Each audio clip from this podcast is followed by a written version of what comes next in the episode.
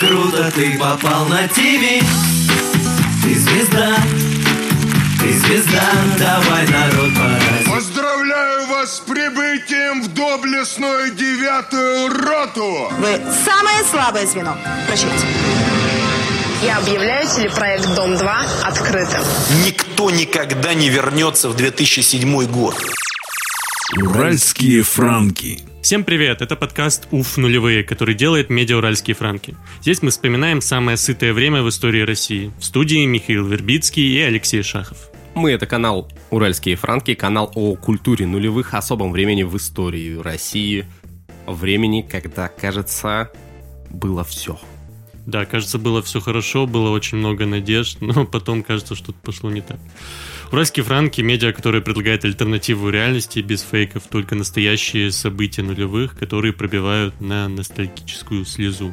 В каждом выпуске мы будем звать гостя, вместе с которым будем вспоминать события нулевых. Этот гость пережил эти события, а возможно стал их инициатором или главным героем. Но сегодня мы с Мишей хотели бы рассказать о том, чем же нулевые года отличались от нынешнего времени и отличались от 90-х годов, которые предшествовали. им. Да, сегодня у нас вводная такая м, вводная часть э, без гостя, но в следующий раз он обязательно будет. Мы выделили пять областей, по порядку пройдемся по ним. Это общество, что поменялось в обществе, развлечения, э, индустрия развлечений, да, спорт, э, культура и интернет. Я предлагаю начать с общества, и это довольно, мне кажется, логично, потому что мы говорим об удовлетворении потребностей, да, первичных, и дальше у нас э, культура потребления рождается, да, вместе с ней появляются торговые центры. А, ну, в Екатеринбурге первый торговый центр это дирижабль, можно сказать, да, но это конец 90-х прямо-таки. А в нулевые, в нулевые, да, у нас появляется ближе уже к середине это а, Гринвич, правильно? Господи. Да.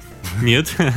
Вот Гринго, может, помните, вот этот Гринго знаменитый. Э, Да, да, да, да, да, Гринго это торговый центр, который в... я его встречал на Reddit, я его встречал во многих зарубежных подборках из серии «Посмотрите, какой, какая долбанутая архитектура в России». Да, первый Макдональдс появился в 2006 году в Екатеринбурге. Макдональдса больше нет, а в 2006 он только появлялся. Это был торговый центр «Карнавал», который тоже тогда, кстати, открывался. И, ну, то есть, реально, вот в Москве это 90-й год или 89-й.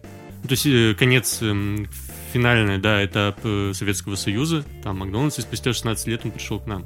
Ну, то есть, то есть можно сказать, что это нулевые, о которых мы с тобой говорим, это что, чуть-чуть запоздавшие 90-е ты имеешь в виду? Ну да, это же все равно временной лак, это всегда был по, сравнению, по отношению к Москве. В Москве тренды, это 90-е, например, то, что ночные клубы, да, рейв-культура. У нас это конец 90-х и начало нулевых все-таки, больше нулевые.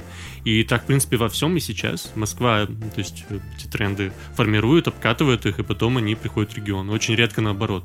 Торговых центров становится очень много. Park House, э, Гринвич, Алатырь это уже конец нулевых, по-моему, да? Э, Их становится очень много. А, И их не, просто строят, потому что строят, потому что ну лю- людям это надо. Люди готовы тратить свои деньги на одежду, на еду, на развлечения, на кинотеатры. Да, кстати, кинотеатры, кинотеатры в торговых центрах становятся, да, и они начинают исчезать как отдельные здания. А, Это тоже, ну, мне кажется, важный тренд нулевых в том числе. Ну, понятно, в 90-е было тяжелое время, и Но, да. с другой стороны, кинотеатры начинают преобразовываться из учреждений, как раз, которые спонсируются исключительно государством, в самостоятельные, самоокупаемые, которые живут на премьерах. Кинотеатры начинают привозить зарубежных актеров на свои премьеры, устраивать какие-то ивенты, связанные с этим. То есть рождается такая вот тоже индустрия, достаточно ярко разразившаяся. Я не знаю, в нулевых помнишь ли ты в Екатеринбурге премьеру фильмов о Гарри Поттере, как помпезно они проходили в Конечно, время. не только примеры фильмов, но еще и презентации книжек, например. Ну, презентации не так помпезно все-таки, Ну как да. премьеры э, фильмов тогда. Ну да, да. И начинают отмирать, ты верно отметил. Ну, Кинотеатры именно хотя не- отдельно стоящие как здания, да, и сейчас у нас фактически их нет, можно сказать. Если я правильно понимаю. Ну и потом их начали сносить, эти старые здания, да, мы помним кинотеатр Темп, например, и вообще стали от них избавляться. Вот, и дальше, дальше мы уже плавно переходим к индустрии развлечений. Это же все взаимосвязано. Торговые центры в каком-то смысле это точно развлечения, но еще и развивалась у нас клубная жизнь, которая появилась в 90-е. Привет, меня зовут Ксюша Табашникова, и мне всегда есть что сказать.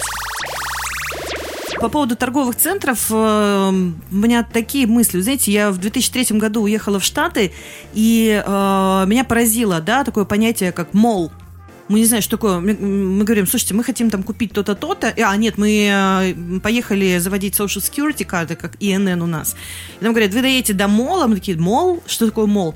Ну, мол и мы пока туда не приехали, мы не поняли, что это такое. Это огромный торговый центр, то, что мы сейчас с вами привыкли видеть. Тогда еще в 2003-2004 году в России, ну, по крайней мере, за пределами Москвы, там, в Екатеринбурге, в Челябинске, в Перми, такого понятия не существовало. Были какие-то, ну, был торговый центр, как торговый, там, советский торговый центр, да, а, но вот такого места, где ну, встречаются, тусуются люди, у меня, кстати, было большое удивление, когда я увидела неформальных подростков в Штатах, которые там сидят на лавочке, тусуются, что-то как-то общаются. А сейчас это абсолютно нормальное явление, которое мы видим с вами здесь, здесь э, в России. И, конечно, э, стремительный рост торговых центров был явным показателем улучшения уровня населения и изменения массовой культуры. Мы помним клуб Эльдорадо, который продолжал успешно, относительно успешно существовать в нулевые. А, мы помним клуб «Карабас», который зародился в конце 90-х и продолжил в нулевые тоже греметь. Ну и другие клубы появились. И в конце 90-х появился, например, клуб «Люк». Потом э, появился клуб «Посторонним В», э, Стаса Славиковского. И вот вся эта движуха нулевых клубная, в том числе, очень э, сильно связана с его, мне кажется, один из самых главных символов сытых нулевых в клубной культуре — это клуб «Голд», который, кстати, располагался в здании бывшего кинотеатра Маяковского возле парка. Э, Земля ему пухом. Да, и очень символично, как э, закончилась история Голда.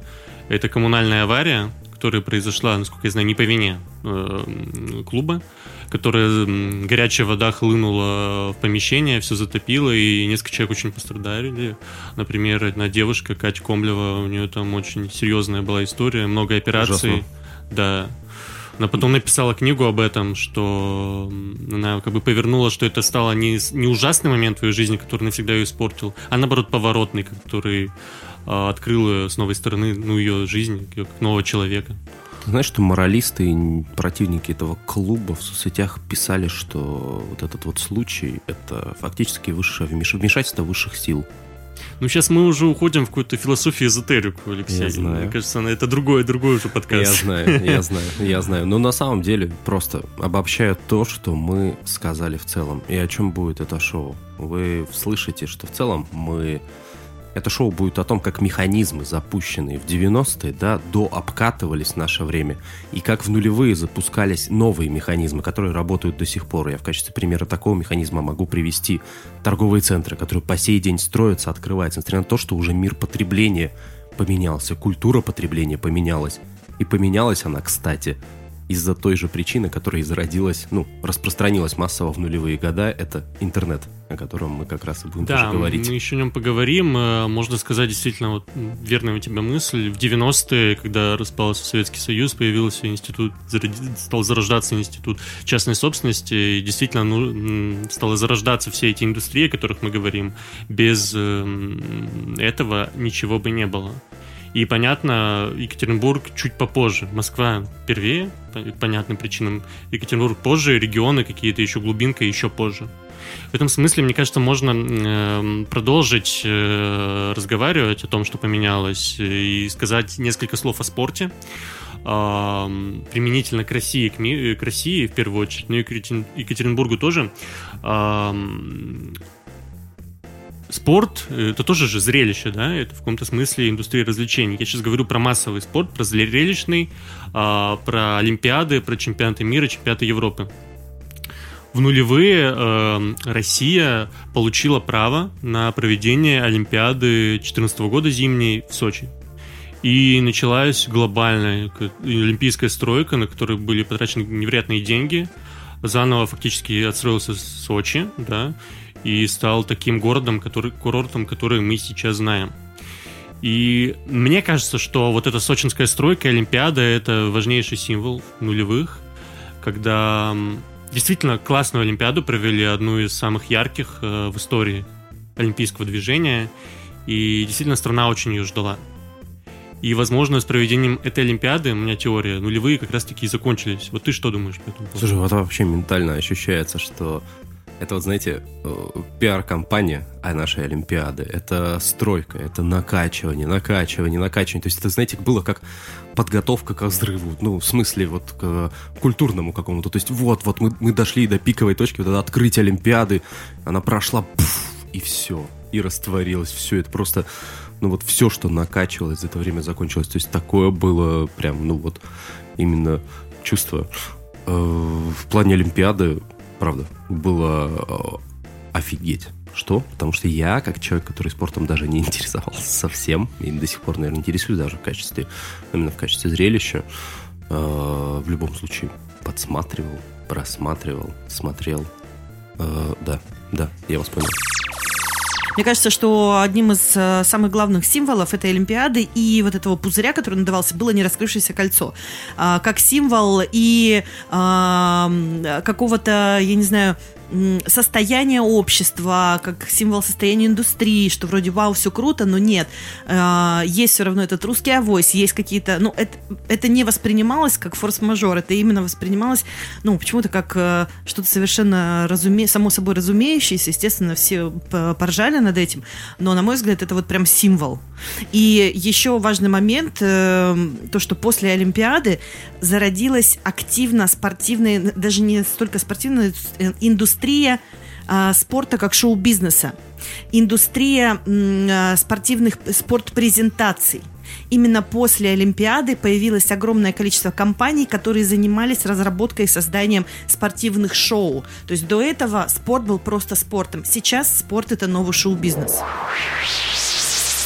Про спорт можно добавить еще было важное событие в 2007 году. Это чемпионат Европы по футболу, 2007 года, когда Россия вышла, в, сборная России по футболу вышла в полуфинал. Это был какой-то невероятный подъем. Я прекрасно помню этот матч четвертьфинала Россия-Голландия, когда Андрей Аршавин забивает гол, когда Павличенко, когда вся эта команда замечательная, Жирков э, и тренер Гус Хидинг, голландец, которого потом превозносили вот эти рекламные плакаты с ним по всему городу были разных российских брендов. И действительно был невероятный подъем, и после этого многие мальчишки стали записываться в школы. И после этого стало меньше шуток КВН про сборную России по футболу, что действительно было впечатляюще. Um, да. И гораздо больше стало продаваться футболок Аршавин. В какой-то веке пацаны ходили в футболках не Бекхэм, а Аршавин, и я видел их своими глазами.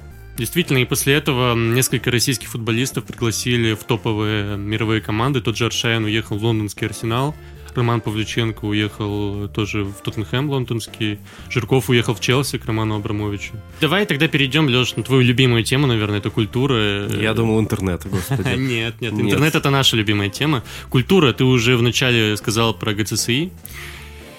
И не только же ГЦСИ, не одним ГЦСИ единым э, культура у нас развивалась в Екатеринбурге. На Урале у нас появился первый фестиваль уличного искусства. Как он назывался? Да-да-да-да, он назывался «Длинная история Екатеринбурга». Вот, кстати, некоторые исследователи его фиксируют реально первым фестивалем уличного искусства, то есть ну, вот в формате, который похож больше всего. Но он тоже создан ребятами из ГЦСИ. То есть я поэтому и называю ГЦСИ главной точкой. То есть Арсений Сергеев и Нейли Алахвердиева начинают активно обучать уральцев творчеству. В нулевых годах открывается школа арт-политика. Один из учеников, который Тима Ради, сегодня один из самых, наверное, известных э, уличных художников России, которые присутствуют, да и вообще современных тоже художников России. Помню, длинная история, это 2003 год, по-моему, да? Да, в третьем а ГЦСИ 99 и 2000, да?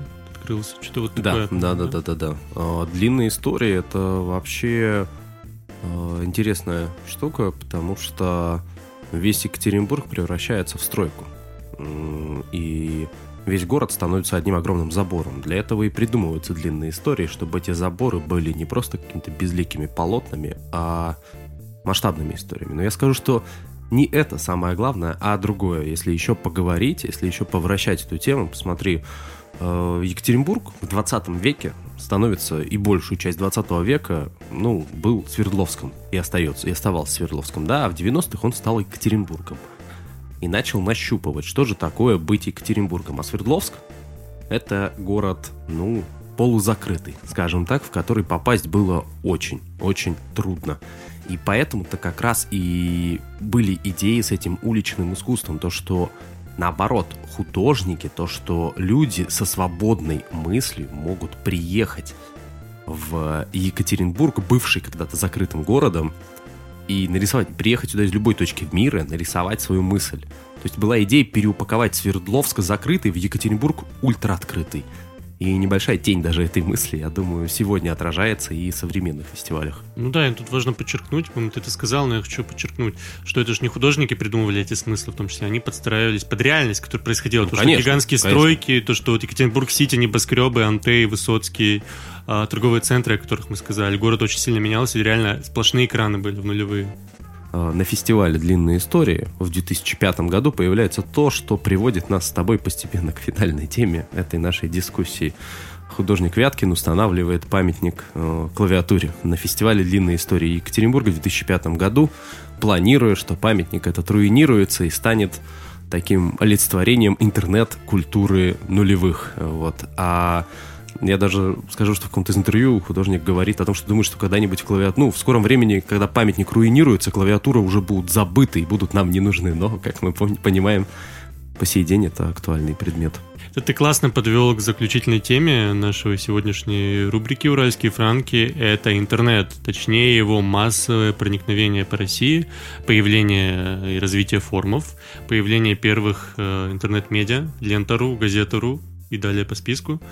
Что ты помнишь первое из вот интернета нулевые? Первые русские мемы. Да, конечно, это это сто процентов.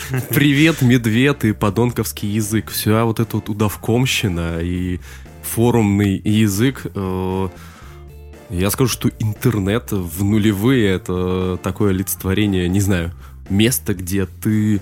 Э, ну вот, если сейчас вспоминать, каким казался интернет он в те времена казался чем-то, чем сегодня вот кажется темный интернет, даркнет, да, потому что казалось, что ты заходишь в какое-то пространство, где ты анонимен.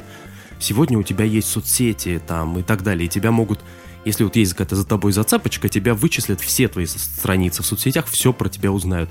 Тогда интернет это напротив пространство, где к тебе ничего не привязано, где ты был свободен на 100 тысяч процентов. Вот. Это была свобода, которая перерастала во вседозволенность, иногда даже в анархию некую, да? О да, о да, несомненно, несомненно. Отголоски, конечно, этой культуры сейчас есть, и если зайти на места или на форумы сегодня, на эти, и посмотреть, смотрится это как, ну, как будто вы смотрите на зоопарк, фактически немножечко, да, высокомерно ты будешь смотреть на все это происходящее, но это была анархия, да. ЖЖ, живой журнал, это как первая важная соцсеть в нулевые, да? О, ЖЖ, безусловно. И я рад, что они еще не самоудалились. Ну, Интернет все помнит. Да. да, да, да. При желании, кстати, на ЖЖ можно и сейчас блог завести. А, я знаю, что очень многие медийные лица сегодня подтирают потихонечку свои ЖЖшечки, свои высказывания. Но некоторые хранят все-таки. Что еще появляется? Ну, интернет же стал важным, да, мы сказали, островком свободы, да.